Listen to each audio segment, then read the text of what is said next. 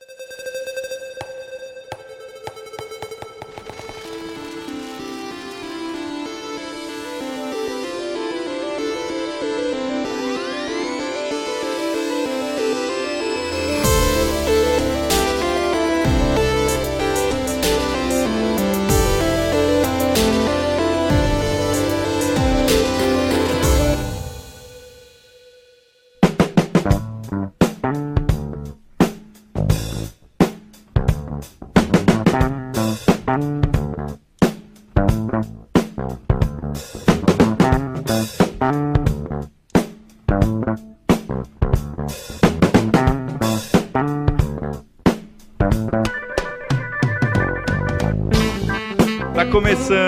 episódio número 11 do Tabulices, nosso podcast sobre boards no front leste, cards no front norte e minis na retaguarda.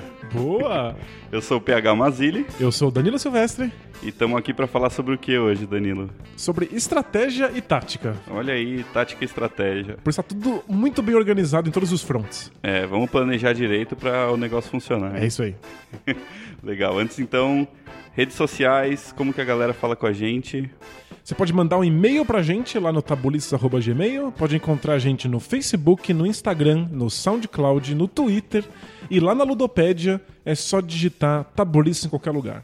E se você quer ouvir a gente, você pode procurar a gente em qualquer programa agregador de podcast no seu celular, pode procurar a gente no iTunes, pode encontrar a gente no SoundCloud.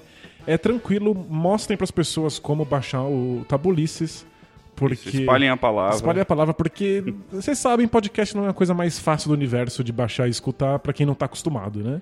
É legal porque muita gente pergunta pra mim, é, fala, eu, não- eu ouvi um episódio, mas depois eu não sou notificado, não sei como é que eu faço pra saber quando saiu um novo episódio e tal. Então, se você assina o feed, né, em algum aplicativo de, de podcasts, pode ser o próprio aplicativo da Apple, se você usa iPhone, ou tem o Podcast Addict, que é o que eu uso no Android, você usa qual? Eu uso Pockets. Pockets. Então, é, esses programas, esses aplicativos já vão te avisar se você assinar, da mesma maneira quando você se inscreve num canal do YouTube, né?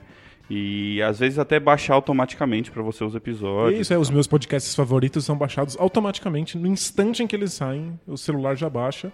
Você não precisa nem saber qual é a senha mágica. É só ir chegar lá no, no seu programa favorito, no seu celular, você digita lá Tabulices vai encontrar a gente. Isso aí. E se você tem boa memória e muita vontade de ouvir o Tabulice, você pode ficar abrindo e apertando F5 no SoundCloud todo minuto para ver se tem um episódio novo também. Isso, todos os dias e todos os minutos. Você fica lá. Mas lembrando que só sai de quarta-feira, então vale a pena dar uma recortada aí nesse, nessa atividade. Ah, não. Vai que justo essa semana a gente resolveu lançar um pouco antes. É verdade. Vamos, vamos fazer assim: de terça a quinta, F5 a cada cinco minutos. Tá tudo certo. Mas sai às quartas, pode ficar tranquilo. Boa. Então vamos pro tema? Bora? Isso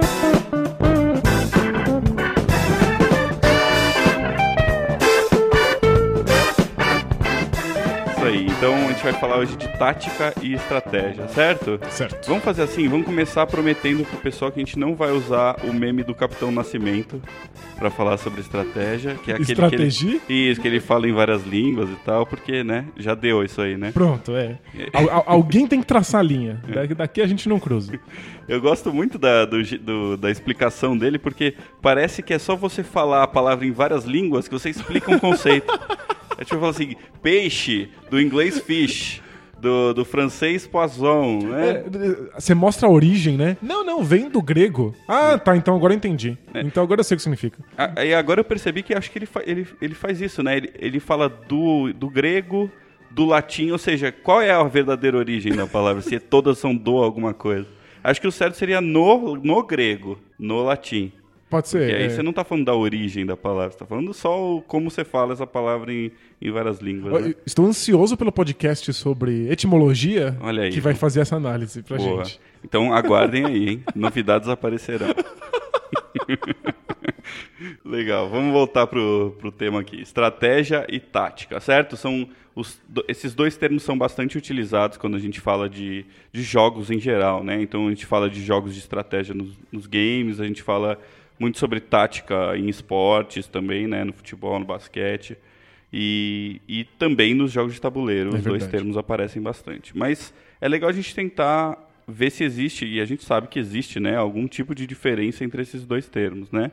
Você saberia dizer quando a gente pode usar mais um ou quando a gente pode usar mais o outro, Danilo? Então, em geral, convencionou-se que estratégia são pensamentos voltados para um, pra um objetivo a longo prazo. Então, são pensamentos, em geral, mais abstratos, de, que tentam levar você rumo a um objetivo final.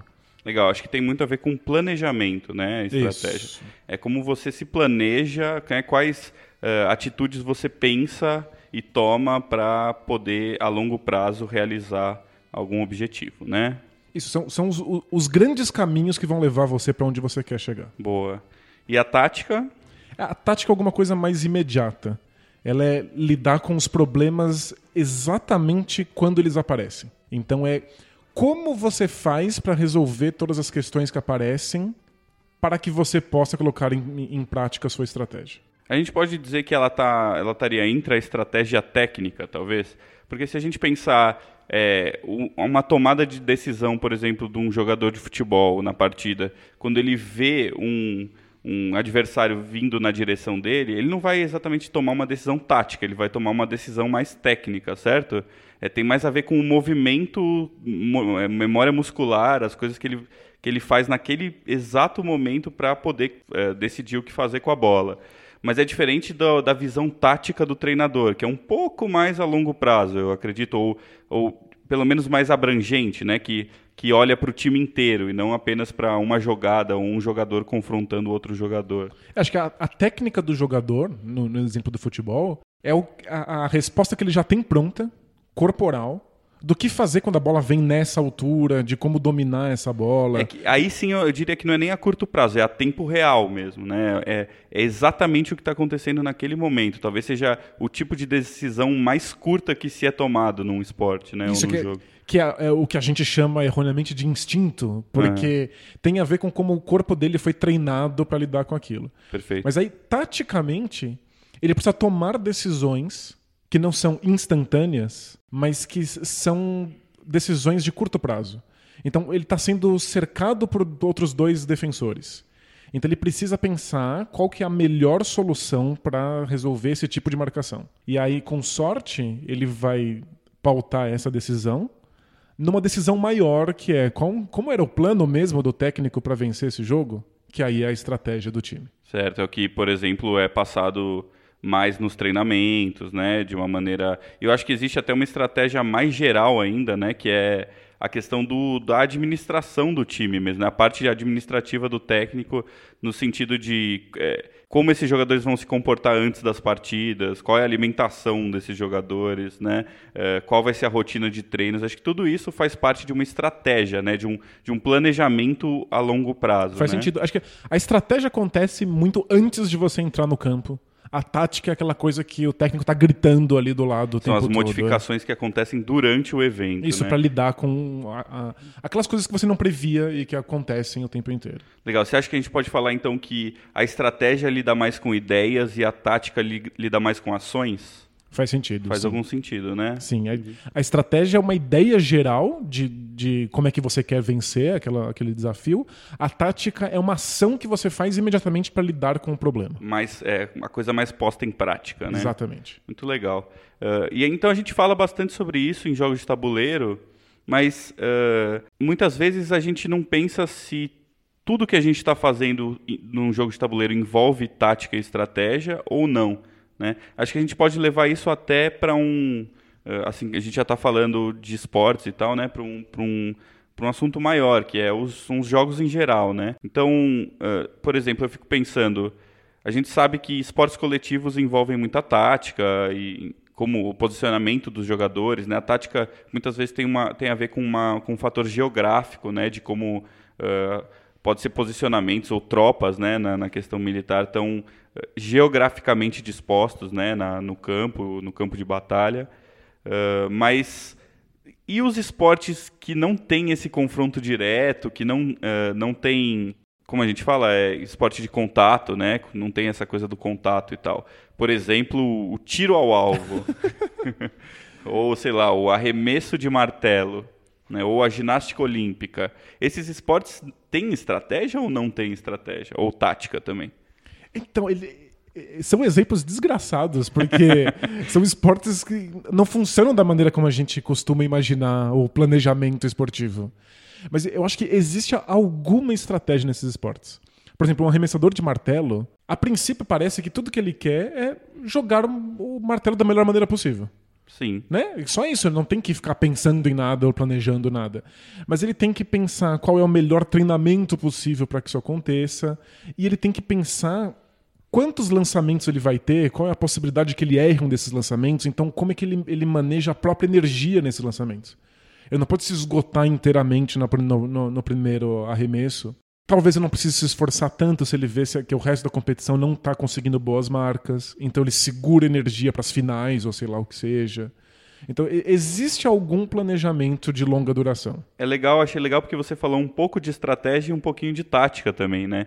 Então, eu acho que a estratégia eu acho que tem muito a ver com o fato desses esportes eles não acontecerem exatamente na hora em que a gente está assistindo a competição. São esportes que acontecem fora da competição muito mais, né? Então, são, os treinamentos são exatamente uma emulação do que acontece na hora.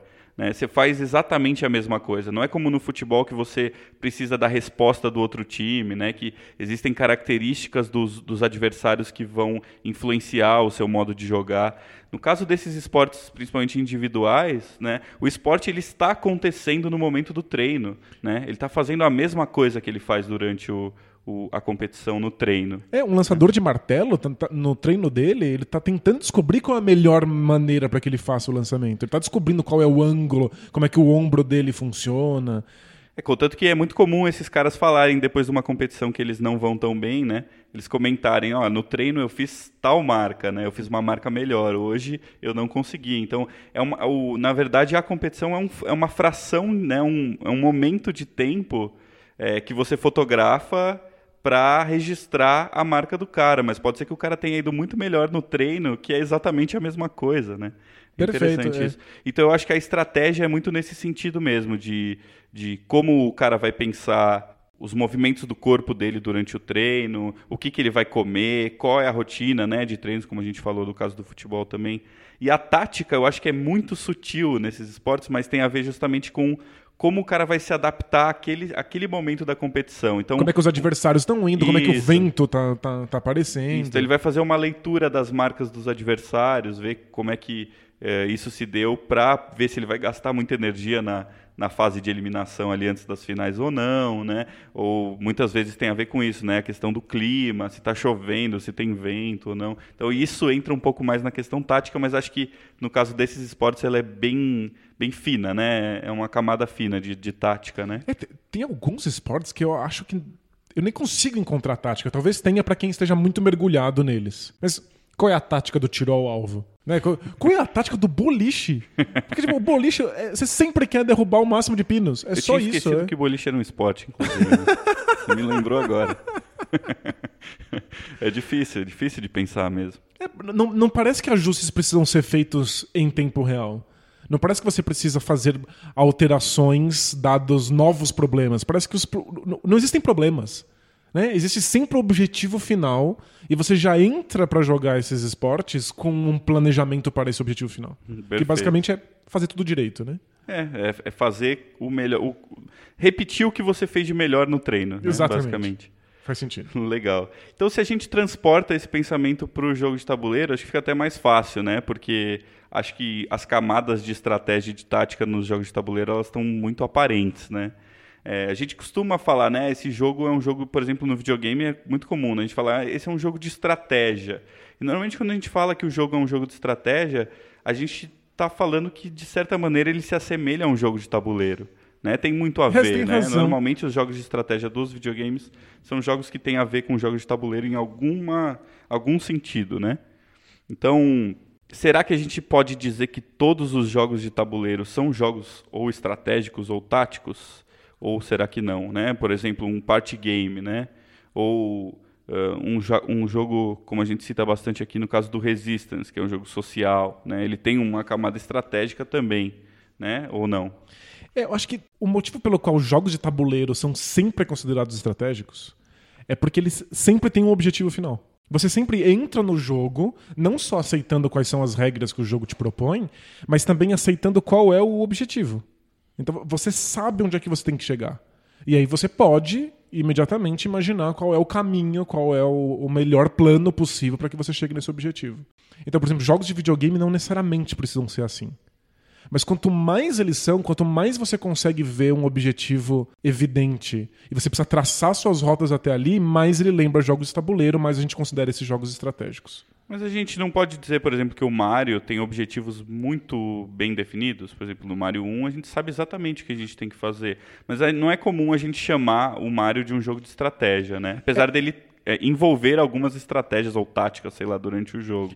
até existe, mas é que eu não acho que você precise traçar o seu plano a longo prazo. Tá, é mais tático mesmo. É, você precisa ficar o tempo inteiro reagindo aos pequenos problemas que o jogo apresenta. Uhum. E, em jogos de tabuleiro, em geral, não funcionam assim. Você realmente precisa desenhar uma rota até o final.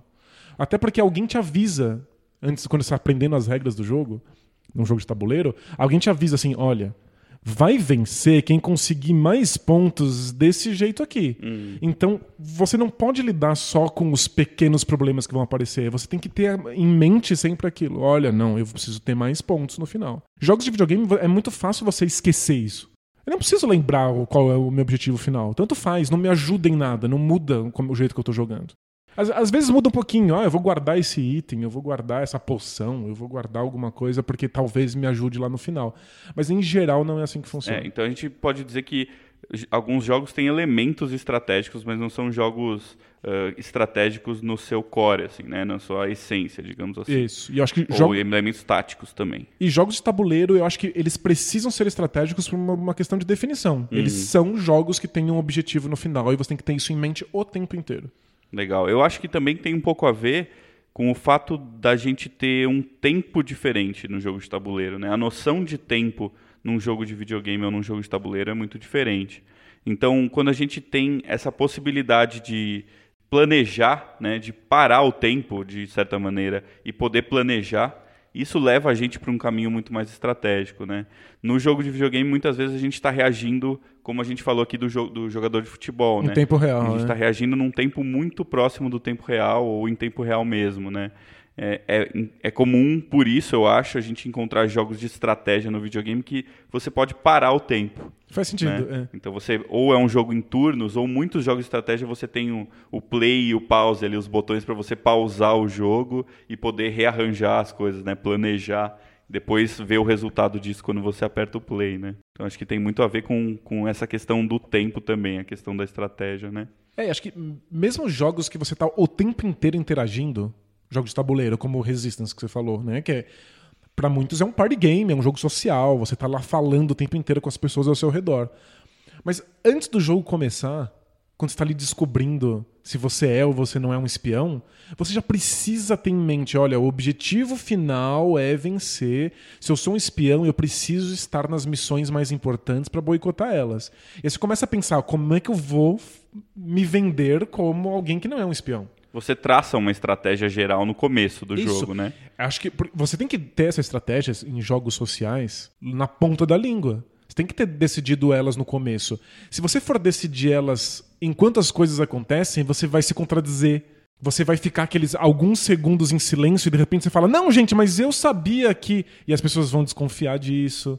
Então é. você tem que ter estratégia logo de cara. É verdade. Eu acho que aí a gente vê uma ligação mesmo entre a estratégia e a tática, né? Porque a estratégia precisa estar tá bem planejada para a tática funcionar e você conseguir se adaptar durante a partida, né? Isso. Resistance é um jogo que exige que você se adapte o tempo inteiro. Porque as pessoas vão te fazer perguntas que você não previa, elas vão colocar você em situações super constrangedoras. Você não sabe se vai ter outro espião ou não com você na missão. Então você tem que improvisar, tipo, porque tem uma coisa muito legal do Resistance é que basta que um participante da missão boicote e ela falha. Se tem dois espiões, Os dois podem boicotar a missão, mas aí todo mundo sabe que aquele grupo tá cheio de espiões. E aí nunca mais vão querer colocar aquelas pessoas para participar. É verdade. Então, idealmente, só um dos espiões boicota a missão, o outro se finge de bonzinho. É, e é, lembrar que, é bom lembrar que no começo do jogo tem poucas pessoas participam de cada missão.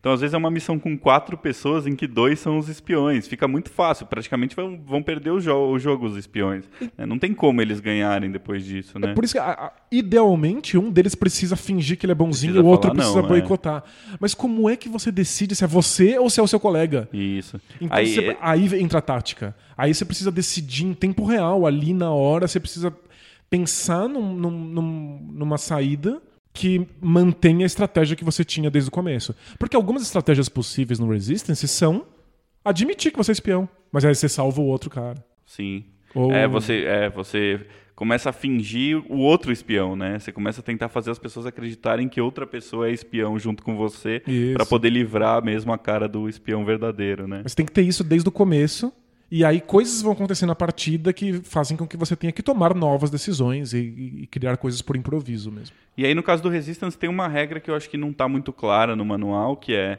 eu já joguei partidas em que os espiões fizeram isso. Quando eles abrem o olho para se uh, reconhecerem, uhum. eles fazem gestos para falar, ó, eu entro na missão, ou você entra na missão. Uau. E isso não está claro nas regras, né? Não, não tá bem determinado. Eu não eu, sei se. Eu nunca tinha pensado nessa possibilidade. Pois é, porque tem aquele momento que só os espiões conseguem se comunicar, que é justamente quando eles vão se reconhecer no começo do jogo, né? Então é um momento ali de fazer um gesto ali de falar, pô, deixa que eu entro, deixa que é, vai você, né? Mas isso é polêmico. Tem gente que acha que não vale. Que o que está escrito na regra é que eles vão abrir os olhos. Eles, se eles não podem falar, eles não podem gesticular também. Né? Então uh, fica. acho que aí é legal cada grupo e cada, cada tipo de jogador decidir, né? Um, é uma boa regra para você uh, tomar a decisão né? De se ela vai entrar ou não no jogo. É, porque se você coloca ela antes do jogo começar, você pode manter isso como uma estratégia até o final. Agora, se você tira isso, os espiões ficam numa situação muito mais frágil, em que eles têm que tomar decisões táticas o tempo inteiro. Em geral, eu acho mais legal, porque fica mais interessante para os espiões eles terem que decidir sem se comunicar quem vai entrar ou não na missão. E o Resista-se, em geral, é, tem uma, um certo favorecimento para os espiões, eu acho. Então, eu acho que é um bom jeito de dificultar um pouquinho o jogo. Você tem razão. Sentido, né? eu, eu, acho mais, eu acho que decisões táticas, em geral, são decisões mais tensas. Né? São, são decisões que você tem menos controle sobre o que estava acontecendo, você planejou isso com menos antecedência. É, a diferença de potencial é muito grande, né? Pode acontecer, é, você está escalando um coqueiro muito alto, né? Então você pode se dar muito bem ou você pode cair, tomar um tombo gigante ali na hora, né? É difícil de, de prever tão rapidamente se, se isso foi uma boa decisão ou não também, né? Na, na estratégia você tem essa possibilidade de pensar bastante e, e, e, ter mais noção do que pode acontecer ou não. Né? É, e, e, como a estratégia em geral é mais abstrata, ela dá mais conta de, de, de, das outras coisas que estão acontecendo. Então, jogos que, que eles propõem um clima mais tenso, eu prefiro tirar o máximo possível da estratégia deles e deixar eles com mais decisões táticas. Normalmente vão ser jogos que lidam realmente com atividades uh, que, que, que acontecem em tempo real no mundo real. Né? Então, como a gente falou no episódio de tema e narrativa, eh, quando a gente emula uma ou simula uma situação do mundo real em que a, as coisas estão acontecendo muito rapidamente, normalmente a tática vai dar conta mais disso do que a estratégia, né? É, gente, o, o, jogo de tabuleiro não vai quase, quase nunca vai lidar com tempo real de fato. Sempre vai ter algum tempo para pensar, um tempo para pegar os componentes, um tempo para lidar com os, com os outros participantes. São poucos jogos que são de fato em tempo real. Mas a tática, ela simula como se fosse alguma coisa mais próxima do mundo real. Né? Você tem que tomar decisões mais rápidas, você tem menos tempo para se programar. Perfeito. É, tá um pouco menos em câmera lenta do que a estratégia, né? É isso. Assim. Legal. Eu queria propor, então, falar alguns jogos aqui para a gente analisar um pouco se a gente acha que eles são mais estratégicos, mais táticos ou nenhum dos dois. Tá? Bacana. Tá? Vamos começar com xadrez, então. Xadrez para você é o quê? Estratégia, tática, nenhum a gente sabe que não é. Eu acho que ele é majoritariamente estratégico. Quando você começa o jogo, você já tem um plano. Você já sabe como é que vai ser sua abertura, você já sabe quais são os lugares do tabuleiro que você quer dominar, porque isso vai te dar uma clara vantagem. Então você já entra com um planejamento específico.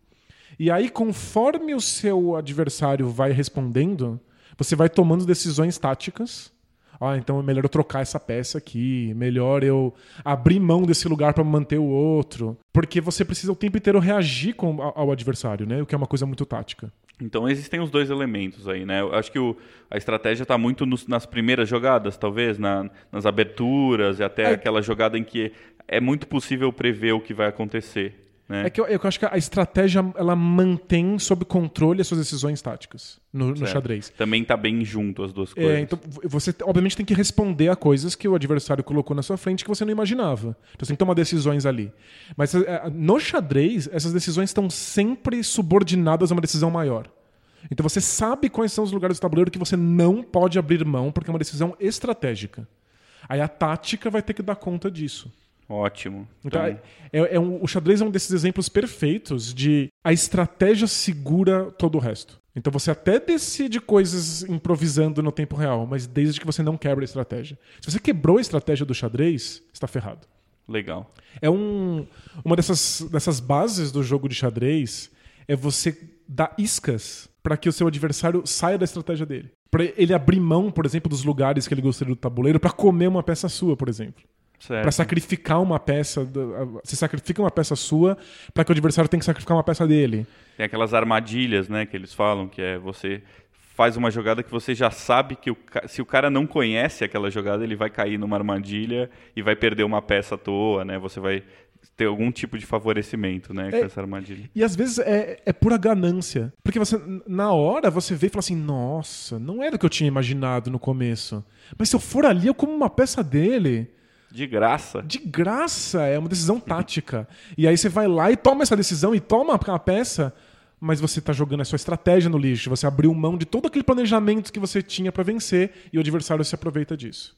Bom. Então tem, tem esse jogo psicológico. O quanto eu consigo forçar você para fora da sua estratégia. Ótimo. Legal. Um outro tipo de jogo que eu pensei, não é um jogo específico, são os jogos de puzzle, de quebra-cabeça. Né? Então, são aqueles jogos, por exemplo, que nem o, o Exit, né? Chama aquele jogo do que, que, você tem que escapar de uma sala.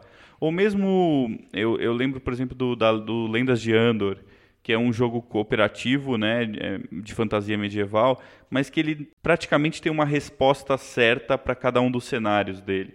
Né? Então, não tem muitas respostas diferentes, não tem muitas possibilidades diferentes de você ganhar, a não ser fazer aquilo que tem que ser feito nas suas rodadas, né? Então, esse tipo de jogo é, eu acho mais difícil a gente pensar como um jogo estratégico. Você tem razão. Né? Porque me parece ser mais um, uma coisa lógica e de empírica, de, às vezes de tentativa e erro, do que exatamente de você fazer um planejamento e entender variáveis, que eu acho que é uma coisa importante na estratégia e na, e na tática também, né? Quais variáveis a, podem aparecer e mudar a situação que está acontecendo no jogo. Quando você não tem variáveis, né? Quando você só tem elementos fixos, acho que é difícil a gente pensar em estratégia, não é? Acho que sim.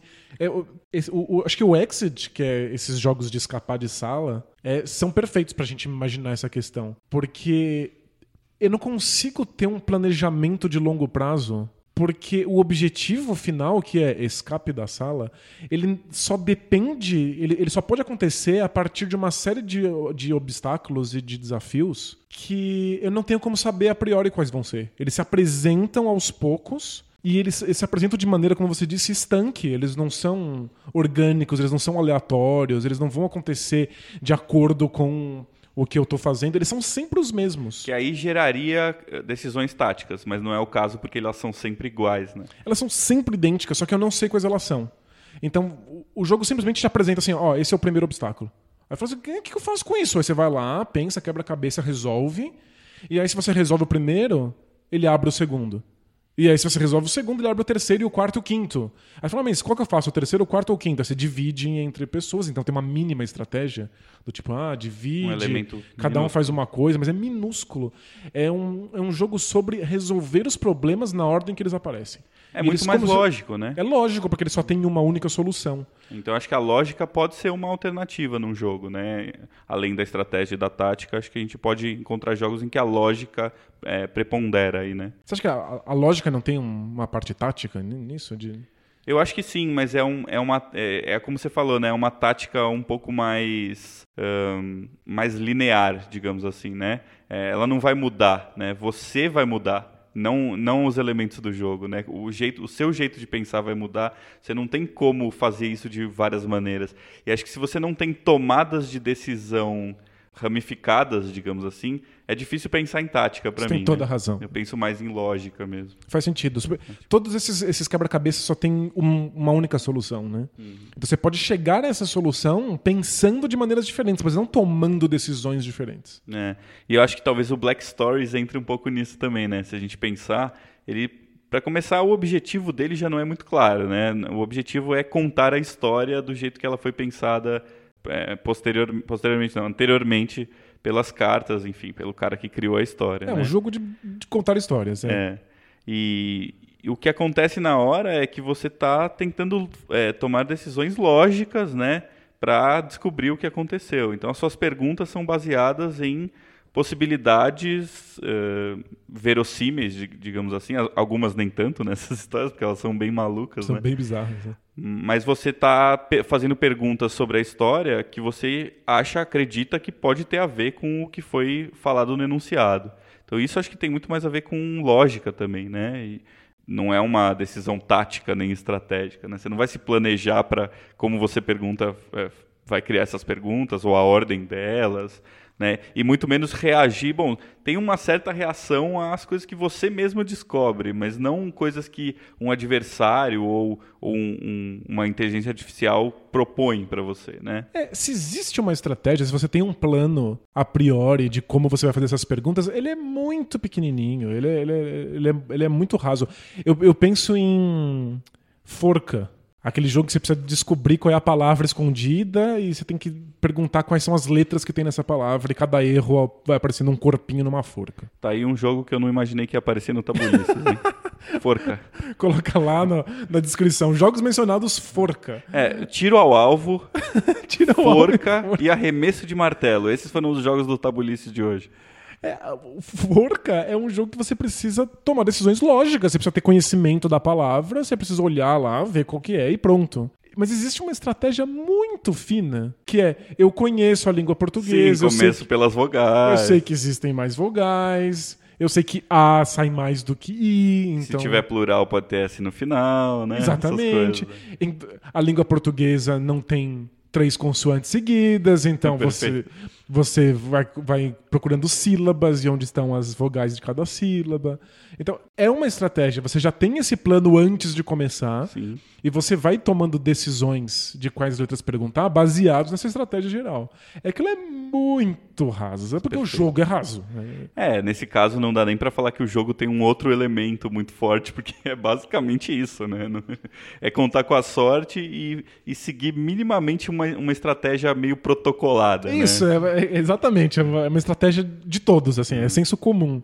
Mas acho que esses jogos que têm respostas já prontas, que são jogos que a gente não tem muita tática, a gente não tem, não tem muito processo de decisão, eles ainda têm uma estratégia fina. A- Ainda existe um, um- um jeito pré-planejado de como você vai abordar essas. É, de certa Essa maneira, em, em algum, algum aspecto, o planejamento vai estar presente em qualquer jogo, né? Nem que seja num jogo dos mais simples possíveis, assim, né? Acho que o, o Exit é um jogo que, antes de jogar, é legal você pensar numa estratégia, mesmo que ela seja muito rasa. Do tipo, olha, se surgirem mais, mais do que um quebra-cabeça, vamos dividir em tantas pessoas. Olha, você pega os que são numéricos, eu pego os que são de, de, de, palavra. Legal, tem mais a ver, na verdade, com a questão mais formal do jogo, né? De como o jogo vai se apresentar do que com os desafios em si que aparecem né, durante o, a sala ali, né? Os quebra-cabeças internos ali do jogo. É, você não pode planejar muito para os quebra-cabeças porque você não sabe quais eles são. Sim. Né? E, e, você não pode tomar decisões táticas de como eu vou lidar com, com, com aquele quebra-cabeça quando ele surge, porque eu nem sei o que ele é e ele só tem uma única resposta. Né? Legal. Isso me leva a pensar nos jogos é, colecionáveis também, né? Os jogos tipo Magic ou os jogos de miniatura que normalmente você vai comprando peças e formando times, né? Eu acho interessante porque eles têm muito das duas coisas, né?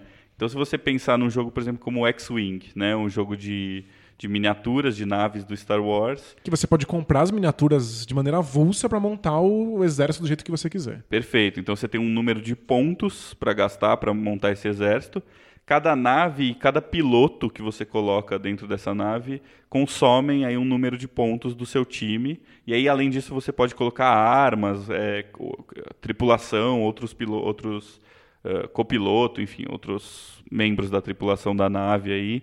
E isso tudo vai consumindo pontos e você gastou o número X de pontos, você tem o seu exército e aí você vai realmente jogar com a outra pessoa que criou um outro exército. Vocês vão se confrontar, né? Tá. A estratégia começa muito cedo em jogos assim. Perfeito. Então, na verdade, a estratégia é antes do jogo, né? É, você já tem que pensar quais são as miniaturas que você vai comprar. Já começa por aí. Sim. A primeira estratégia é como você vai juntar dinheiro para comprar essas porcarias. Porque é caro Porque pra é caramba. caro. É, então você estrategizar no seu trabalho, pega o dinheiro, você compra as miniaturas, você é obrigado a comprar essas miniaturas já tendo um plano em mente. Se você comprar miniaturas aleatórias, você não tem chance.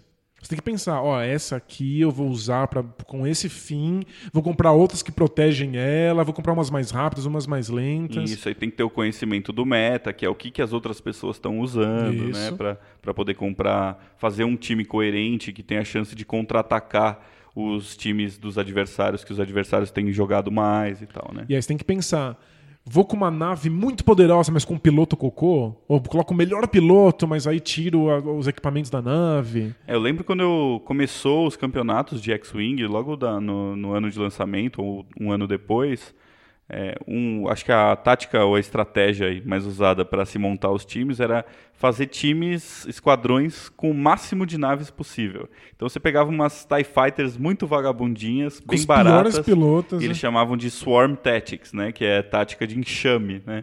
Porque você Legal. vai invadir o, o campo lá de batalha com naves. Então, o maior número possível acabava resultando no melhor aproveitamento aí da- das naves, né? E da maior número de dano e tudo que você podia fazer com as outras naves, né? É, Essa é a estratégia do jogo, né? Você já, já pensa em como é que vai ser todo o seu plano para chegar no objetivo final, que é destruir o adversário. Perfeito. Só que quando você vai jogar, aí é tática atrás de tática. Isso, então é um jogo super tático o X-Wing, porque o posicionamento das naves e como você vai se mover, quais manobras você vai usar. Então, um termo também super usado em- em- quando a gente fala de, de campo de batalha, de guerra, é essa questão das manobras das tropas, né? A tática no jogo de guerra, no jogo de combate, está muito relacionada a isso. Então, é, no X-Wing você escolhe uma reguinha, né? Que é como as suas naves vão se mover naquele turno. Então tem uma reguinha que faz um, um L para um lado, ou um U para um lado, ou para o outro lado, ou a nave vai seguir em frente. E muitas vezes o melhor é você conseguir fazer com que as suas naves façam uma dança no, no campo de batalha e se movam juntas para ter a força da, da- do coletivo das naves mesmo, né? Nossa, muito louco. Então você tem que mover elas de uma maneira que uma não bata na outra. Muitas vezes, se você escolhe o mesmo tipo de curva para todas as naves, uma nave começa a bater na outra, porque elas estão não estão fazendo exatamente o mesmo movimento. Elas estão fazendo exatamente o mesmo movimento, mas o lugar que elas vão cair acaba é, ficando uma em cima da outra, porque não é um movimento reto, né? Lógico, se você vai, todas as naves vão reto, não tem problema, elas vão continuar na mesma posição, contanto que elas andem o mesmo número né, de, de, de centímetros ali. Mas quando elas viram, quando elas fazem curva, elas começam a se bater. Então você tem que pensar que as naves da ponta, elas têm que fazer uma curva mais aberta ou mais fechada, né? É muito interessante isso no jogo também. Sensacional. E isso é completamente tático, né?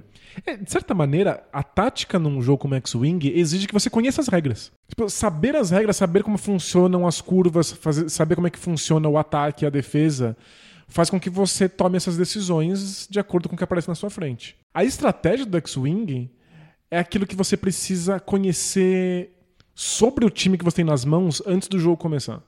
Então, é, é, muito comum, se você vai nos lugares que tem campeonatos de X-Wing, o pessoal que se encontra todo fim de semana para jogar nessas, nessas lojas, você não precisa ter nenhuma nave comprada. Você pode chegar lá e falar: Oi, posso jogar? E alguém vai te dar um, um esquadrão. Alguém vai ceder algumas coisas para você. É, para você se iniciar ali, né? Isso. E aí, se você sabe as regras, você vai conseguir tomar decisões táticas no, durante o jogo. Só que se alguém te deu lá um esquadrãozinho, você precisa perguntar: então, qual é a estratégia desse esquadrão? Você precisa saber, ok, qual, o que, que, eu preciso fazer com esse esquadrão para que ele seja coerente e tenha chances de vitória. Perfeito. Aí alguém fala: olha, com esse esquadrão, é, você tem que pensar que você precisa pegar o adversário pelas costas. Então você usa esse aqui mais ou menos pela frente, esse aqui vai pelos fundos. Assim. É, normalmente a gente falaria assim, como ele joga, né? Como esse esquadrão joga. Como ele joga, joga, isso. Né? E aí esse é o, essa é a parte estratégica, né? Como o coletivo da, do, do, do time, né?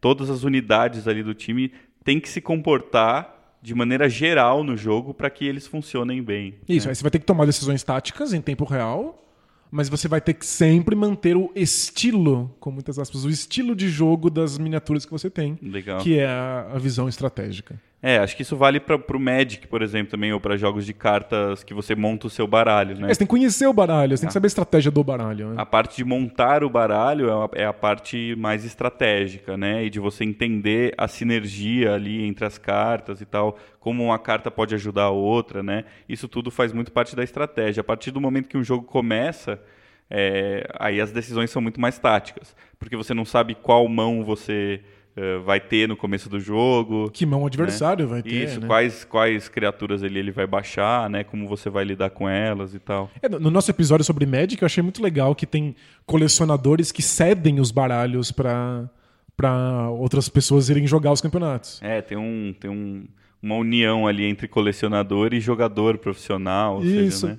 E aí o, o jogador ele precisa saber qual é a estratégia das cartas que ele está recebendo, né? Ele precisa conhecer como aquele baralho se desenrola. Sim. E a gente muitas vezes considera que esses jogos são puramente táticos. E eu acho que muita gente com preguiça também quer que o jogo seja puramente tático. Não, não, não, não. Na hora eu decido o que acontece. Na hora eu vejo. A gente esquece que você precisa ter um, um plano anterior para fazer com que essas decisões deem certo, né? Perfeito. Eu acho interessante em jogos, por exemplo, como Dominion, né, que também é um deck building, mas como a estratégia e a tática acontecem no Dominion, né? Porque o Dominion ele traz a parte estratégica do Magic ou desses jogos colecionáveis para dentro do jogo. Né? Então a estratégia não está mais antes de começar a partida, e sim durante a partida. Porque você tem que planejar o seu baralho, como você quer que o seu baralho termine o jogo. Né? É, para quem não conhece, o Dominion é um, um jogo como, como se fosse o Magic, você tem que ir lá ter o seu baralho e usar essas é, cartas. Não é de combate direto, assim, mas é um jogo de criar baralhos. Né? Isso. Só que as cartas não, não começam com você desde o princípio elas ficam disponíveis para que todo mundo compre elas. Então você tem que usar o poder das suas cartas para conseguir dinheiro para comprar cartas novas que vão montando o seu baralho enquanto o jogo acontece.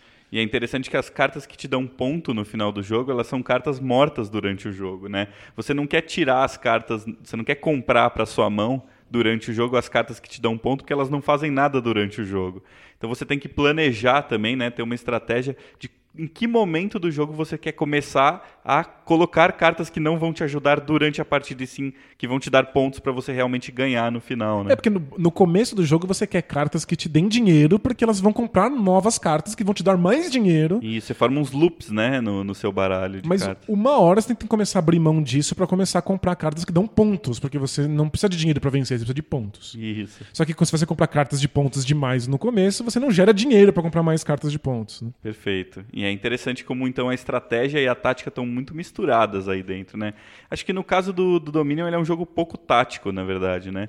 Ele é um jogo muito mais estratégico mesmo, porque Você tem que ter um plano inicial. você, é. você tudo, tudo que você faz é um planejamento, né? Quando você compra uma carta, você está planejando fazer alguma coisa com ela Pro futuro, no futuro. né? E quando você compra uma mão de cartas, geralmente no Dominion, você não tem muitas decisões táticas. Você tem que torcer ou você tem que ter feito uma boa estratégia para que aquela mão seja uma boa mão que você vai aproveitar do único jeito que ela pode te eh, pode te oferecer, né? Então você vai tirar lá algumas cartas que vão te dar dinheiro, uma outra carta que vai te deixar comprar mais uma carta, mas você não toma muitas decisões naquela sua mão, né? É, se você comprar lá no baralho um monte de cartas que não te dão dinheiro e ficar frustrado, é porque você estrategizou mal. Você devia ter planejado isso antes. Quando você monta um baralho, você tem que já pensar que você vai comprar essas cartas. Perfeito, mas não tem esse lance tático de você se virar com uma mão ruim, né? Não, acho que a tática de jogos assim, que você vai construindo o deck enquanto você joga, tá em perceber que o adversário, por exemplo, tá quase vencendo porque tá fazendo muitos pontos.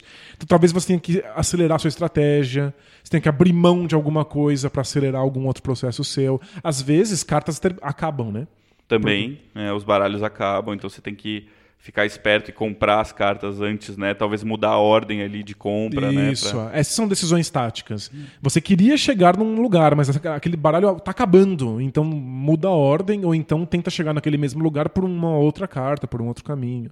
Legal. É, eu acho que também acontece nesse tipo de jogo de terem cartas que realmente atrapalham outros jogadores, né? Então, cartas agressivas ou ofensivas. Então, às vezes, você tem também que tomar decisões táticas para contra-atacar jogadores que tomaram decisões estratégicas ofensivas, né? Então o cara pensa desde o começo do jogo, não, eu vou fazer um jogo aqui em que eu vou comprar cartas que vai vão atrapalhar os outros jogadores. E tudo bem, essa é uma decisão estratégica porque o jogador, seu adversário, já sabe disso desde o começo. Mas para você reagir a isso, muitas vezes você vai ter que começar a comprar tática, é, cartas é, de maneira tática e, e mudando um pouco a sua estratégia para poder lidar com isso. né? Como são as cartas agressivas do domínio? Ah, tem cartas que fazem todos os jogadores descartarem outras cartas. Não sei se tem cartas que podem roubar também outras cartas. Ou... Em, geral, tem muito a ver com você descartar as suas próprias cartas da mão e aí você vai ter menos coisa para para usar. E aí tem as cartas de defesa, você só mostra ela se ela estiver na sua mão e ela impede um ataque. Então não é que ela vai fazer só isso, normalmente ela faz outras coisas também. Eu lembro que tem o Motes lá, que é o, o, o poço, né? O fosso do castelo, né? O fosso do castelo é uma carta que você apresenta na hora que alguém está tentando fazer você descartar. E além dela te dar alguma outra coisa, não lembro se era de compra de carta ou se ela te dá mais dinheiro, ela faz com que você não possa ser atacado naquela rodada. Entendi. Então você tem, que, você tem que ter isso em mão se o adversário estiver sendo muito ofensivo. Isso. E acho que assim, esse é um exemplo do Dominion que é um jogo que não tem tanto esse tipo de carta, mas outros deck builders lidam mais com isso também, né? É, eu, eu gosto muito do Flip City. Não conheço. que é um, é um deck building, você vai construindo baralho em tempo real para formar uma cidade. E basicamente ele é um jogo de blackjack. Você quer colocar o máximo possível das cartas do seu baralho na mesa, mas você não pode estourar. Existe um limite de três carinhas tristes, que são. A felicidade do- da população. Isso, você não, você não pode colocar muitas, muitas instalações da sua cidade que deixam as pessoas insatisfeitas. Legal. Então você não pode estourar. Mas você pode pegar suas cartas que tem essa carinha triste e transformar elas com dinheiro em coisas que não tem essa carinha triste. Por isso que as cartas Flip City elas têm dois lados. Ah. E Então como, é você- que, como é que você lida com um baralho que as cartas você sabe quais são, assim, o outro lado delas? Então você, você já sabe quais são, por exemplo, é, existe uma área residencial que tem uma carinha triste ali. Se você gastar dinheiro suficiente, essa, essa cara simplesmente vai virar e virar uma, vai, vai se transformar num apartamento que não tem a carinha triste. Todo mundo já sabe disso quando o jogo começa. Então o que você quer é virar o máximo possível das suas cartas com carinha triste para que você não seja surpreendido por elas quando você compra e não possa estourar. É Legal. como se no Blackjack você se livrasse das coisas que pudessem te atrapalhar o jogo. Entendi. Só que os seus adversários podem pegar as cartas deles com carinha tristes e, se eles pagarem o suficiente também, enfiar no seu baralho.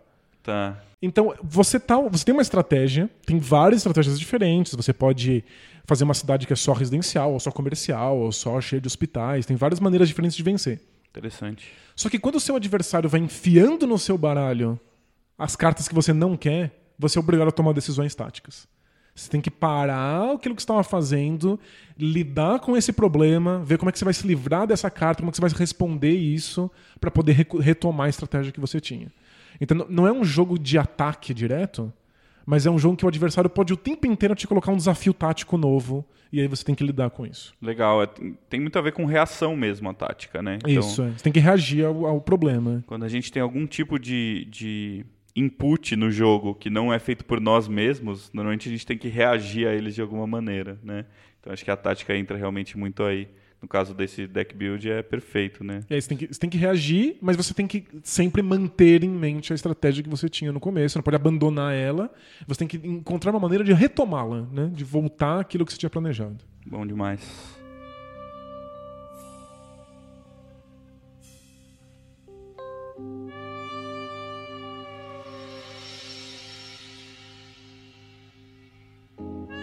Legal. Uh, vamos continuar então agora falando um pouquinho sobre a estratégia e a diversão nos jogos. Então, como que você acha que as pessoas normalmente lidam com isso? A gente sabe que uh, tem gente que quando vai jogar fala assim, não, eu não quero uma coisa muito estratégica hoje, né? Eu quero uma coisa mais leve. A gente costuma usar muito o termo leve e pesado, né? E normalmente tem a ver com estratégia e tática, né? Estratégia pesada ou tática pesada, sei lá. Faz sentido. Normalmente eu ouço mais estratégia pesada do que tática pesada. Não sei se é só um jeito de falar ou se é porque realmente. Não, acho que tem a ver com a estratégia. A gente usa o termo pesado ou leve em três circunstâncias. É, ou com estratégia, ou com conjunto de regras, ou com o peso da caixa mesmo. Tem umas caixas que são pesadas. é verdade. E normalmente, quando a caixa é pesada, está associada a regras pesadas também. é né? verdade. É. Quanto mais elementos você põe. Você tem razão, é um bom indício. É. É. Não necessariamente estratégia pesada, mas pelo menos as regras. As né? regras, né? é. Mas Boa. é. Acho que estratégia pesada significa um jogo em que você precisa conhecer muito bem qual é o objetivo final, quais são os caminhos possíveis para esse objetivo, e aí escolher, antes de tudo, qual vai ser o seu caminho.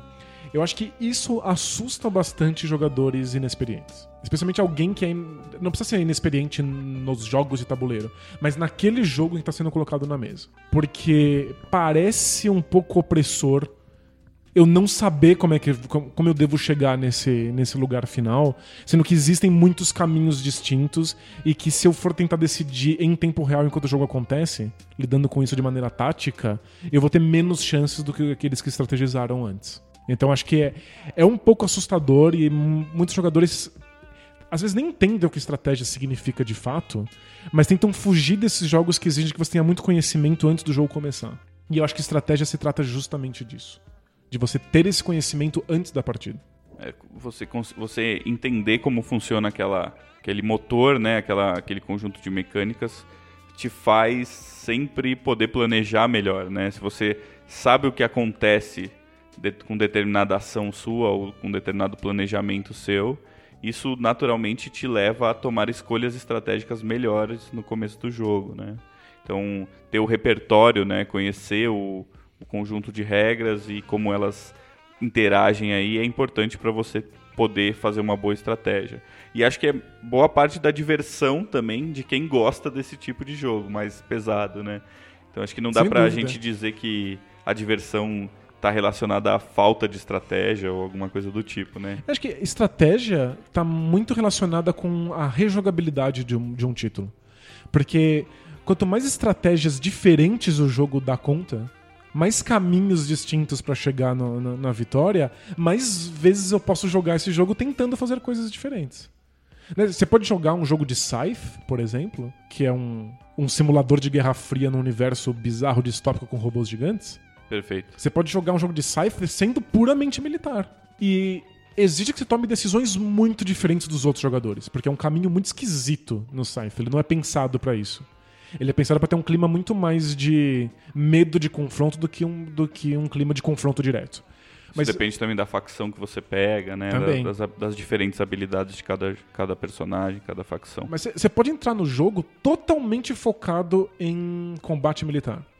Isso tem que ser uma decisão logo de cara, porque exige, é um jogo longo, exige que você tome um monte de pequenas decisões durante a, a, a partida que permitam que você possa entrar em combate, porque não é fácil. Você tem que produzir uma quantidade certa de, de metal, você precisa construir esses mechs, você precisa conseguir levar eles para os lugares certos do tabuleiro.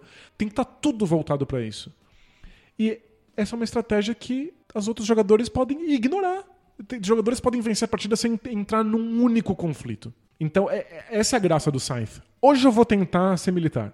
Hoje eu vou tentar não expandir, ficar só no meu lugar aqui e ver se eu consigo os meus objetivos muito rápido. Legal. Ah, eu vou tentar expandir, vou tentar tomar o mapa. É, são muitos caminhos diferentes. É, essa é a beleza de um jogo de um bom jogo estratégico, né? Isso. É você ter possibilidades muito diferentes e traçar um caminho, um, um, projeto desde o começo e tentar manter até o final, de preferência, porque no site, por exemplo, se você muda de estratégia no meio do jogo. Você tá ferrado. Você vai começar meio do zero de novo, né? Você vai ter que uh, abdicar de tudo que você construiu durante o, a primeira metade da partida para começar de novo pensando numa outra estratégia, né? É, porque a graça do Scythe tá no fato de que você constrói um motor. E esse motor ele vai sendo otimizado para aquilo que você prefere. Então, os motores nunca vão ser iguais entre os jogadores, porque um se focou em produzir mais matéria-prima, outro está focado em fazer mais unidades, outro está focado em conseguir mais coronéis ou tenentes ou, ou, alguma coisa lá do exército. Mas é recrutas. Recrutas, isso, perfeito. Em é um pouco mais, mais baixo o, o, posto. Eu subi muito na hierarquia. É. Os motores são diferentes. Se você de repente decidir que você quer uma coisa distinta, azar o seu, porque o seu motor já, já é bom em fazer uma coisa, ele não vai conseguir fazer outra. É, você construiu uma fábrica de, de, de fazer milho, né? De, de, de, trabalhar com um tipo de material e aí você levou a outro tipo de material para para ser produzido ali, né? Não adianta é nada, né? É uma fábrica de milho, mas eu não, eu decidi que eu quero fazer foguete. Ah, não é, vai dar. Não vai dar muito certo, né? Então você não pode ficar mudando de ideia o tempo inteiro, você tem que ter esse planejamento desde o começo. E essa é a graça, o Scythe permite que você tente muitas abordagens diferentes. Agora, é um pesadelo para apresentar para novos jogadores. Não Por... é fácil, né? Porque eles não sabem o que fazer, eles não sabem que caminho tomar, eles não sabem pra, como otimizar. O motor do Scythe, que inclusive fica na sua frente, né? Porque é um, é um tabuleirinho com buraquinhos para você encaixar umas peças. O motor ele tem muitas opções. E aí o, o jogador pela primeira vez fala: "Não sei, eu, eu vou melhorar qual parte do meu motor?" Não faço ideia do que eu estou fazendo. É, e os objetivos para você ganhar o jogo são muitos também, né? Tem coisas muito diferentes que você pode fazer. Você, pode, você tem que conseguir, se não me engano, seis né, objetivos. E eles podem ser tanto vencer combates, como construir quatro construções, como recrutar ter, todos os recrutas, ter muita popularidade, então popularidade. tem maneiras muito diferentes de você tentar terminar o jogo ali, cumprir os objetivos, né? Eu acho que uma coisa muito legal do desse tipo de jogo, dos, principalmente dos falando do site, é que a gente falou bastante aqui que a tática ela é, a estratégia ela alimenta a tática de certa maneira. Isso. E nesse caso quando você tem eh, motores diferentes e habilidades de jogador diferentes, de certa maneira a tática alimenta a estratégia também. Porque primeiro você vai olhar o que, que eu recebi, qual facção eu recebi, qual é o meu poder, é, qual é o meu motorzinho ali, né? Como é que vai funcionar exatamente, qual, qual recurso eu vou precisar mais ou menos. Então existe uma decisão que me parece um pouco tática antes da, da, da decisão a longo prazo estratégica, né? Que é você lidar com uma coisa que acontece na, no primeiro instante do jogo, né, tomar uma decisão ali e essa decisão vai levar você à sua estratégia, que é basicamente um conjunto enorme de decisões que vão acontecer depois, né? Perfeito. Muito legal isso. E, e tem uma coisa no Cypher que é dominar o centro do tabuleiro é muito bom. Né? Tem, tem, apresenta vantagens muito claras. Tá aí uma coisa que é muito comum em táticas de jogo, né? No xadrez, por exemplo, falam também que dominar o centro, o centro é, é importante. E o, o Scythe ainda faz o centro valer mais pontos no final do jogo e ainda é te verdade. oferece um poder extra se você consegue chegar no centro do tabuleiro. Mas você pode traçar isso como estratégia? Uma estratégia vai chegar no centro. Alguém chega primeiro e coloca todas as unidades ali para dominar. Então você tem que fazer uma, uma decisão tática que, em geral, vai mudar a sua estratégia. Você vai ter que abrir mão disso, vai ter que buscar um outro caminho para a vitória. É, então, a questão da, da, da, decisão ofensiva do outro jogador acabar mudando, né? Como a gente falou no caso do Dominion e tal, né? É, a estratégia é o plano geral, que você, em geral, tenta manter, e aí a tática vai te colocando nesse caminho. Mas alguns jogos muito estratégicos por serem muito complexos, tentam te mostrar que você não pode ser um teimoso cabeça dura. Você precisa ser capaz de abandonar a estratégia às vezes. Isso é uma das fazer- coisas fazer mais concessões. difíceis, né, de um jogo de estratégia. É você olhar para aquilo que você pensou desde o começo e falar: isso não vai dar certo. Talvez esse outro caminho me, é, me traga coisas ruins, porque eu vou ter que começar de novo e tal. Mas é o único jeito de eu conseguir seguir em frente aqui, né? Mas é- a desgraça é que você tem que abrir mão de muitas coisas para manter a estratégia funcionando. E aí ter que mudar de estratégia significa que você jogou fora um monte de outras oportunidades. Então é, é muito difícil ó, nós como seres humanos conseguimos desistir no meio das coisas assim. Você sente que você já fez sacrifícios demais. É, é- é mais fácil você continuar insistindo no erro. É uma mudança de mentalidade que é como uma mudança social de mentalidade, né? Sempre muito difícil de se ter, né? Assim. Pois é. É, tipo, imagina no poker, é, você tem uma estratégia geral que você precisa manter e ela envolve que você vai perder algumas mãos. Então você começa a perder dinheiro, e perder dinheiro, e perder dinheiro, mas você pensa, ok, isso é aceitável em nome do meu plano final. Você muda de plano final no meio? E aí, o que, eu faço com todas as outras mãos que eu já perdi todo o dinheiro que já foi? Parece que foi em vão, né? Então é, é- é difícil, mas a estratégia, os jogos estratégicos têm essa graça de que você precisa saber até quando você mantém aquilo funcionando, quando você faz concessões, quando você abre mão por completo. Eu acho muito legal sobre ainda sobre isso, quando o designer ele pensa uma mecânica em que você, ele usa os pontos de vitória como moeda no jogo. né? Então, muitos jogos você gasta pontos de vitória para poder melhorar o seu motor ou fazer alguma, eh, algum benefício durante a partida. né? Então, você está abdicando do que é o seu objetivo final para poder fazer alguma coisa durante o jogo. Acho que não tem coisa mais estratégica do que essa, né? Você está pensando muito a longo prazo, né? Está pensando, eu estou perdendo pontos, eu estou ficando atrás na partida para poder ganhar mais pontos daqui a não sei quantas rodadas depois, né? É, é, O, o pessoal reclama muito do, do Viticulture, né, que é o jogo sobre produção de vinhos, em que você acaba comprando cartas durante a partida que às vezes parecem muito poderosas. Então o pessoal reclama que o jogo não é muito equilibrado. São os visitantes lá. São os né? visitantes de verão, os visitantes de inverno. Mas eu sempre acho que é uma decisão difícil. Você pega um cara, uma carta muito poderosa que te dá 5 pontos de vitória. Nossa, que incrível! Ou ela te dá 15 moedas. Então, se o cara pegou 5 pontos de vitória, parece incrível, mas ele tá abrindo mão de um benefício imediato, evidente que é as moedas, para fazer o motor dele de produção de vinhos funcionar.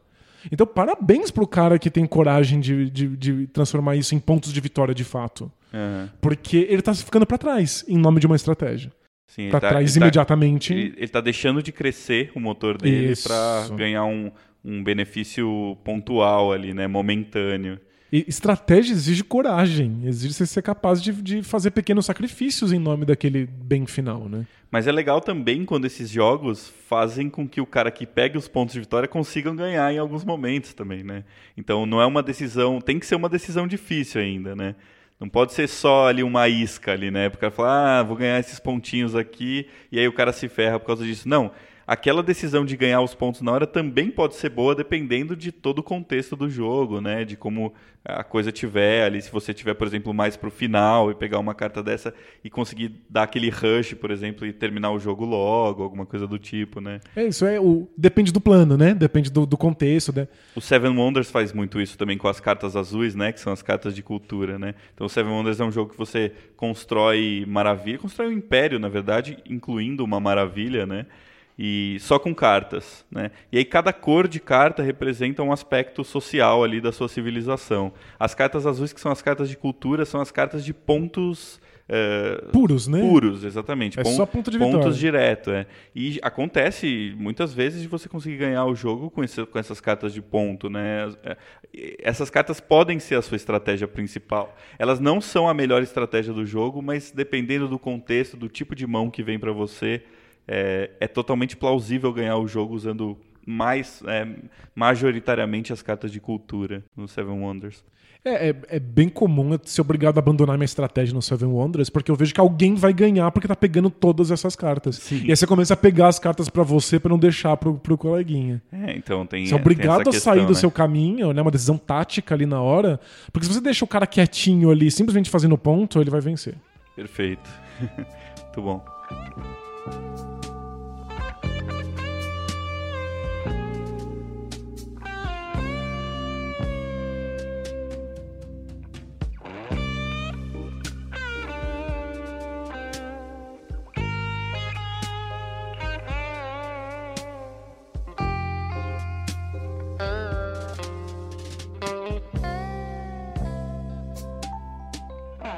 Então a gente falou sobre diversão e, e, estratégia, né? Como algumas pessoas se divertem quando a estratégia é mais pesada ou se divertem quando a estratégia é mais leve, né? Como existem esses tipos diferentes de jogador.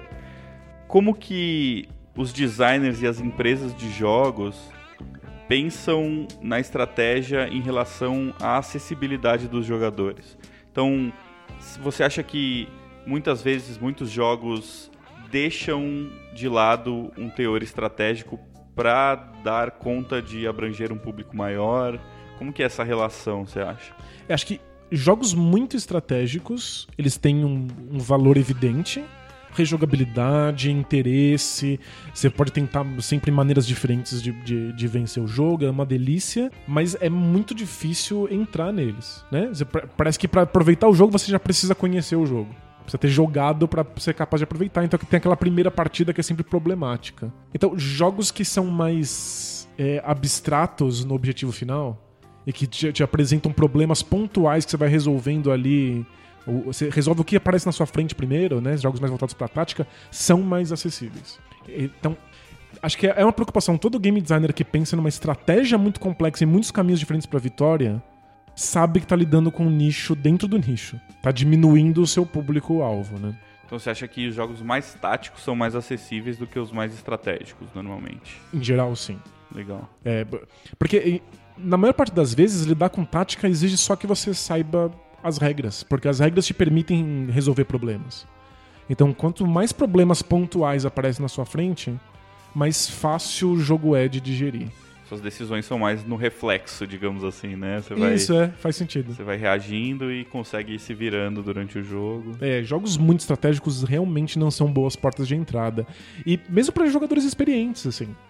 É, é que a, a, gente que tá muito acostumado e gosta de conhecer jogos novos, a gente já entra com essa mentalidade de eu não vou vencer a primeira partida. Se eu tô conhecendo um jogo agora, eu tô tentando entender como ele funciona. Eu não vou já ter uma estratégia e, e ter chances de vitória. não me importo com isso. A gente tá mais apreciando, né, a, o design do jogo do que realmente se importando muito com estratégia ou com, com tática, né? É, e aí talvez na próxima partida já tenha alguma estratégia para experimentar e ver o que acontece. Mas a maior parte das pessoas gosta de entrar no jogo já com chances de vencer. E esses jogos não são uma boa ideia. Eu vejo agora, existe algum esforço por parte de, de, de alguns game designers de apresentar nesses jogos estratégicos uma ou duas estratégias básicas para jogadores iniciantes. E aí isso às vezes já está escrito no manual, tem algumas dicas, né? É, o Scythe, é, que é um motor muito complexo, ele dá um guia para o jogador iniciante, uma cartinha, dizendo o que, que ele deve fazer. Assim, ó, no primeiro turno, tente fazer essa ou essa ação. No segundo turno, essa ou essa. Até o quinto turno, você deveria ter tentado essa coisa aqui. Eu lembro do, do manual do Rising Sun também, né? Que é um jogo que vai sair aí daqui a um, algum tempo na, pela Galápagos. É um sucessor do Blood Rage? Isso, é mais ou menos, né? Do mesmo designer, também é um jogo de controle de área e tal, mas tem diferenças bem grandes. E tem dicas de estratégia durante a, a, o manual, né? Então você lê ali as regras sobre determinado aspecto do jogo e aí tem um box no final da página com uma dica de estratégia né, para lidar com aquela aquele tipo de coisa durante o jogo. Eu acho ótimo. Tem muito manual que eu leio e eu entendo quais são as regras e eu não consigo extrair delas o que é que eu deveria estar fazendo para vencer. É, é, desesperador. É, você lê a regra e você não consegue encaixar ela no jogo, né? Falar, mas tudo bem, mas que, que eu faço com isso, né? Isso, é, o, o, o, o que, que, seria melhor? Qual seria um, um, caminho melhor do que o outro? Por que, que isso aconteceria? E aí alguns jogos param no, no manual e falam: ó, olha, você preste atenção nisso, isso pode ser uma boa maneira de vencer. Tome cuidado com isso. Se você deixar isso de lado do, no começo do jogo, você vai ter problemas de crescimento. Que é o tipo de coisa que normalmente o jogador mais experiente faz com os outros jogadores quando está explicando, né? Eu gosto muito de fazer isso quando eu estou explicando um jogo pra, pra, seja para jogadores mais iniciantes ou não. Né? Eu falo, ó, tal regra do jogo funciona desse jeito. É legal você não deixar que tal coisa aconteça. Né? Eu gosto de fazer esses esses inserts aí na regra durante a explicação, mesmo que isso não esteja escrito, né, no manual. É, quando a gente jogou Blood Rage, você me avisou, olha, não deixa as cartas de lock todas para o mesmo jogador. Isso, perfeito. É. Pra, porque a experiência vai ser melhor para todo mundo, né? Não tem muito por que não fazer. Não, você tem, você tem toda a razão. O meu único medo quando eu estou ensinando jogos estratégicos é de certa maneira, naturalizar a minha estratégia. Uhum. É, o seu ponto de vista, né, em relação ao jogo. É, porque às vezes eu, eu nem percebo, às vezes eu acho que o jogo só tem uma estratégia. E aí eu explico essa estratégia pro, pro, pro meu jogador. É, não, acho que tem que ser dicas muito gerais, né? É. Dicas que não, não, não vão, por exemplo, pro lado mais tático da coisa, e sim pro lado mais geral mesmo, né? De, de pontos em que o jogo pode dar algum problema, pode travar e tal. A mesma coisa acho que vale para essas dicas do manual, né? as dicas do manual não podem é, compor todo, toda a gama estratégica do jogo, né? Tem que ser uma porta é pobre, de né? entrada, né? é, porque senão o jogo tem uma ou duas estratégias só, né? E todas as partidas vão acabar sendo iguais. Então tem que ser só uma porta de entrada mesmo, né? Para um ponto de partida para que os jogadores desenvolvam outras estratégias mais para frente. Né? Perfeito. Né? Eu tenho muito medo de apresentar um jogo e deixar minha visão tão forte que eu, parece que o jogo é jogo da velha. Porque jogo da velha tem uma estratégia só, né? É. Na verdade, o jogo da velha, se você começa, você já ganhou. Né, automaticamente. Isso, se você faz a estratégia certa, Isso, você vence é. sempre. Se você coloca o, o X ali na diagonal, que é o X, né, que começa sempre. Coloca o X na diagonal ali, faz aquela estratégiazinha, acabou, ganhou. Não tem outro jeito, né? É, tá, isso é uma estratégia, você tem que conhecer antes do, do, do jogo começar, né? Isso, é. Pra poder vencer. Eu tenho medo de transformar os jogos em jogo da velha. Porque existem outras possibilidades, especialmente se o jogo é interessante, se é um jogo de estratégia forte, existem outras possibilidades que o jogador vai, só vai perceber experimentando. Né? É, mas para transformar o jogo num jogo da velha, você tem que fazer muita cagada. fazer um jogo muito cagado ou explicar o é, jogo o muito cagado. O que você explica é quase impossível você fazer isso, porque no caso do jogo da velha, é, ele é como a gente falou do, dos quebra-cabeças, né?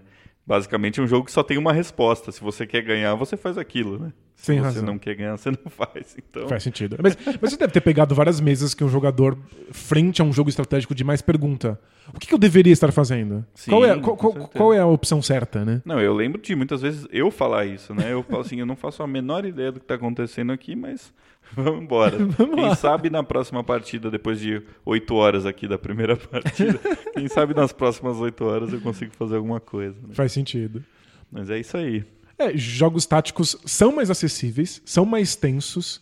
Você se sente o tempo inteiro tomando decisões, o que também é uma coisa gostosa. Mas eu acho que eles têm menos rejogabilidade. Eles têm menos profundidade.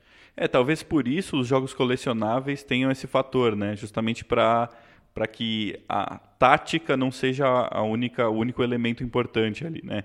Você joga uma partida de Magic com dois decks iguais, existe um limite de partidas que os jogadores vão achar interessantes de se jogar com os mesmos baralhos. Né? Depois você tem que mudar, adicionar novos elementos, mudar um pouco as regras, que é basicamente o que as cartas do Magic fazem, né? mudar regras do jogo, né? colocar exceções e tal.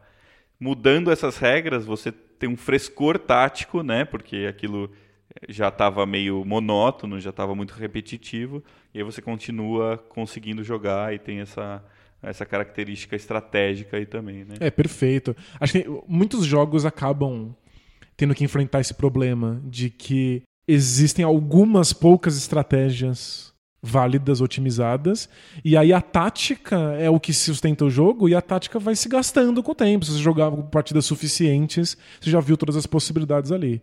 Aí surge uma expansão, um, um, novo deck. Sim, é.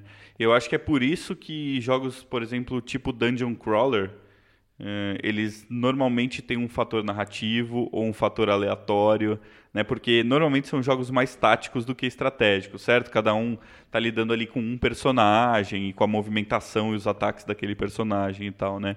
E aí, se você tem sempre o mesmo jogo, né? Se você está entrando sempre no mesmo dungeon, né? Na Matando mesma masmorra, os mesmos inimigos, né? Os mesmos inimigos, né? E aquele jogo vai ficar um saco, né? Então, eles normalmente têm uma camada uh, narrativa, né? Ou temática aí que, que faz o, o, o jogo ter uma dá uma levantada aí narrativa no jogo. E também a questão aleatória ou de cenários, né? De, de mudança de cenários e tal, para que você tenha mais rejogabilidade também e tal, né? Perfeito. Ótimo. Acho que falamos bastante aqui sobre tática e estratégia, hein? Acho que a nossa estratégia de roteiro aqui deu certo hoje, hein? E- mas a gente teve que tomar uma, uma série de decisões táticas para que foram aparecendo exemplos que um de nós dois não previa. Perfeito. Isso Legal. mesmo. Eu não sei se foram táticas ou se foram eh, de, de memória muscular Ele do foi- cérebro. Fo- Foi no susto. Foi no mais puro susto. Boa, Mas legal. deu certo.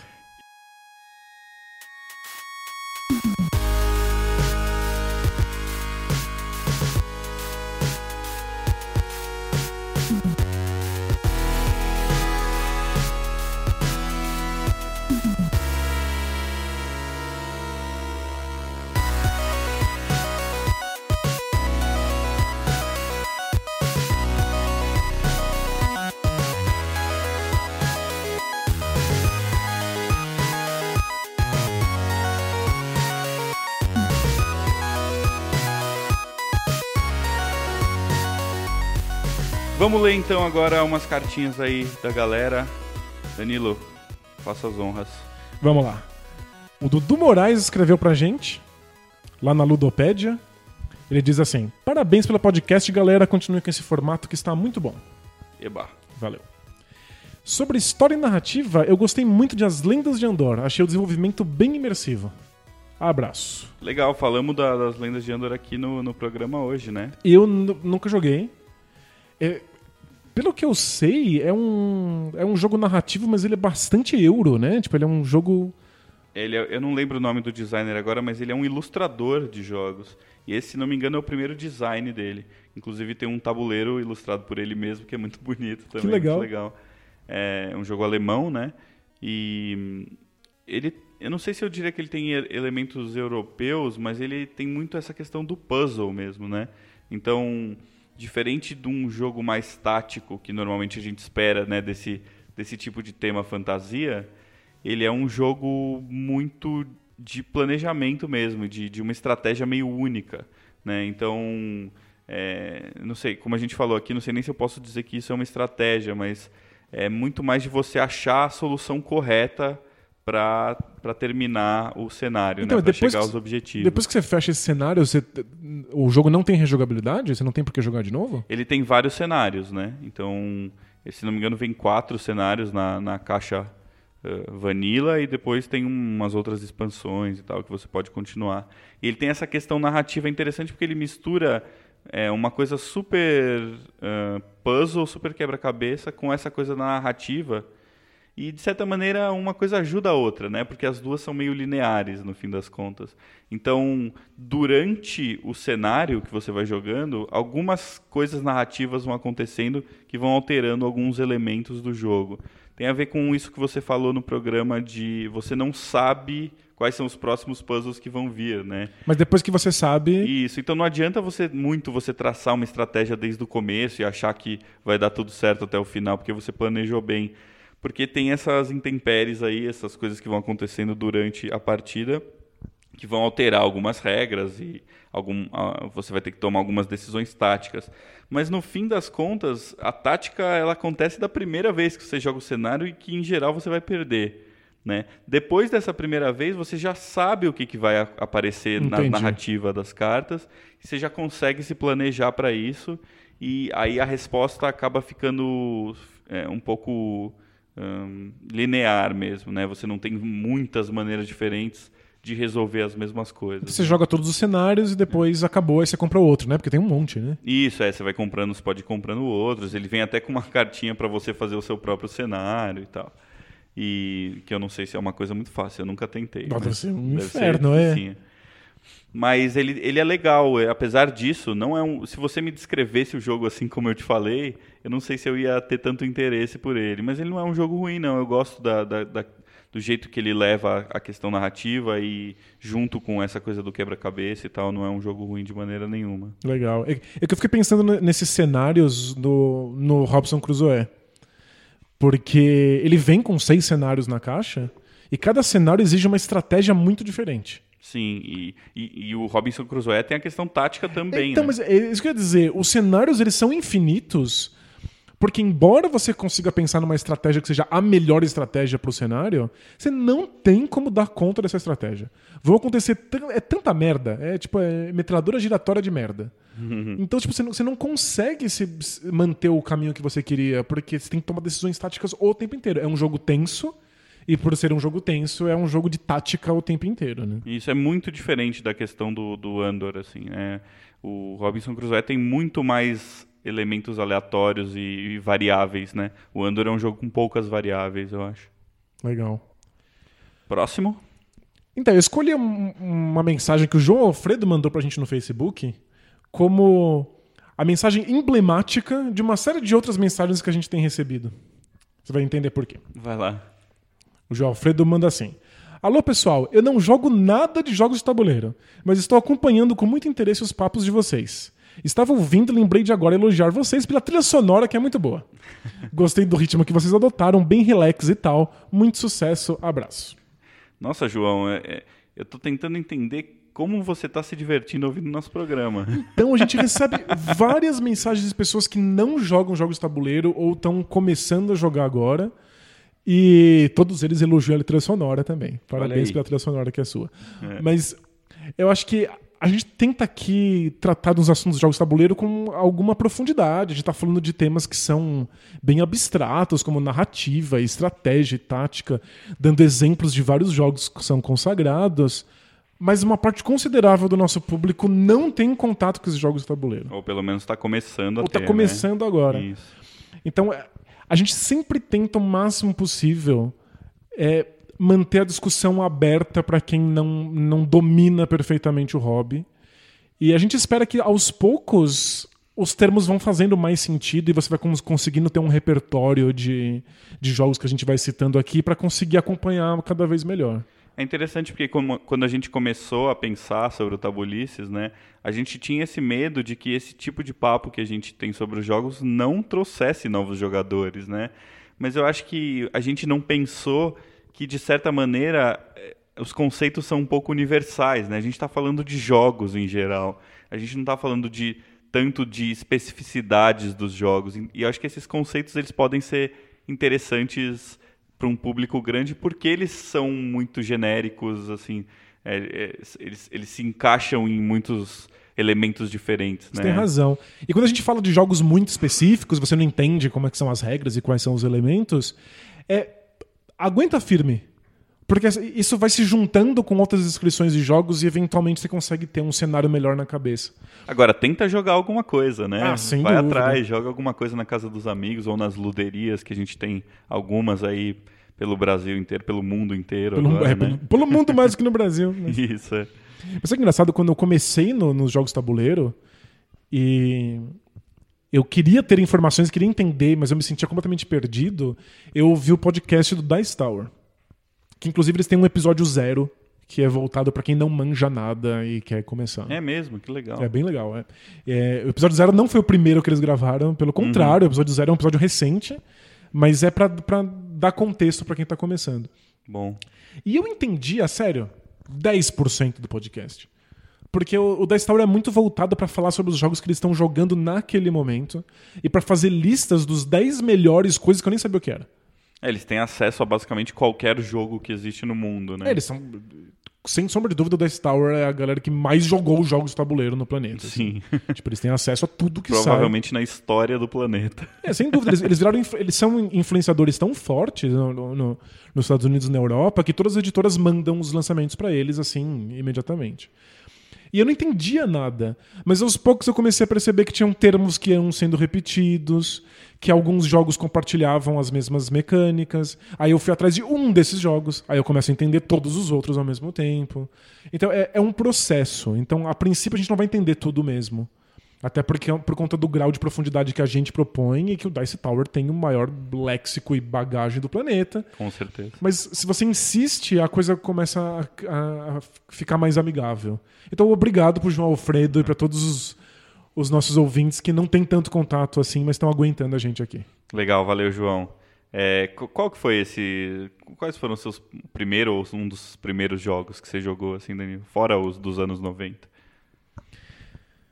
Então, eu joguei o Mob Dick por, por conta do tema. Eu fiquei, só, eu fiquei um interessado primeiros. com o tema, foi um dos primeiros. Eu fiquei louco pelo fato de que ele existia, e aí eu fui atrás dele e joguei. E não é um bom jogo em si, mas é. A gente falou sobre ele no, no programa anterior, né? Sim, mas eu fiquei maravilhado com que jogos poderiam fazer, fazer isso, que jogos poderiam ser sobre narrativa. E. Logo depois, pouco tempo depois, eu já fui pro Eldritch Horror. Olha só. E que já era pesado e tipo, ninguém me apresentou. Eu, de ouvir falar no Dice Tower, fui lá e comprei um Eldritch Horror e fui aprender as regras sozinho, ficar tentando jogar e fazer aquilo funcionar, porque é um. Pra quem não tá acostumado, é um jogo bastante complexo, assim. Sim, você não tinha jogado Arkham Horror, então? Não, não, não eu fui direto pro Eldritch. Olha aí, legal. E a partir do Eldritch eu comecei a ver quais, eu, quais eram os jogos que eram parecidos com isso e que tinham os mesmos elementos. Aí fui para no Pandemic e a partir daí Legal, se interessou pelos co-ops e tal. Exato. No meu caso foi o Bang, o primeiro jogo Caramba! moderno assim, que eu joguei. É, a gente encontrou a caixinha do Bang no carro do, da, do. Enfim, era o carro da família de uma amiga minha. Provavelmente algum amigo do irmão dela deixou lá no carro. Abandonaram uma caixa de Ninguém Bang. sabia de quem que era. Eu falei, eu sempre gostei de jogo. Falei, não, vamos ler isso aqui, vamos ver se a gente consegue jogar. E é o meu bang até hoje, tá comigo até hoje esse jogo.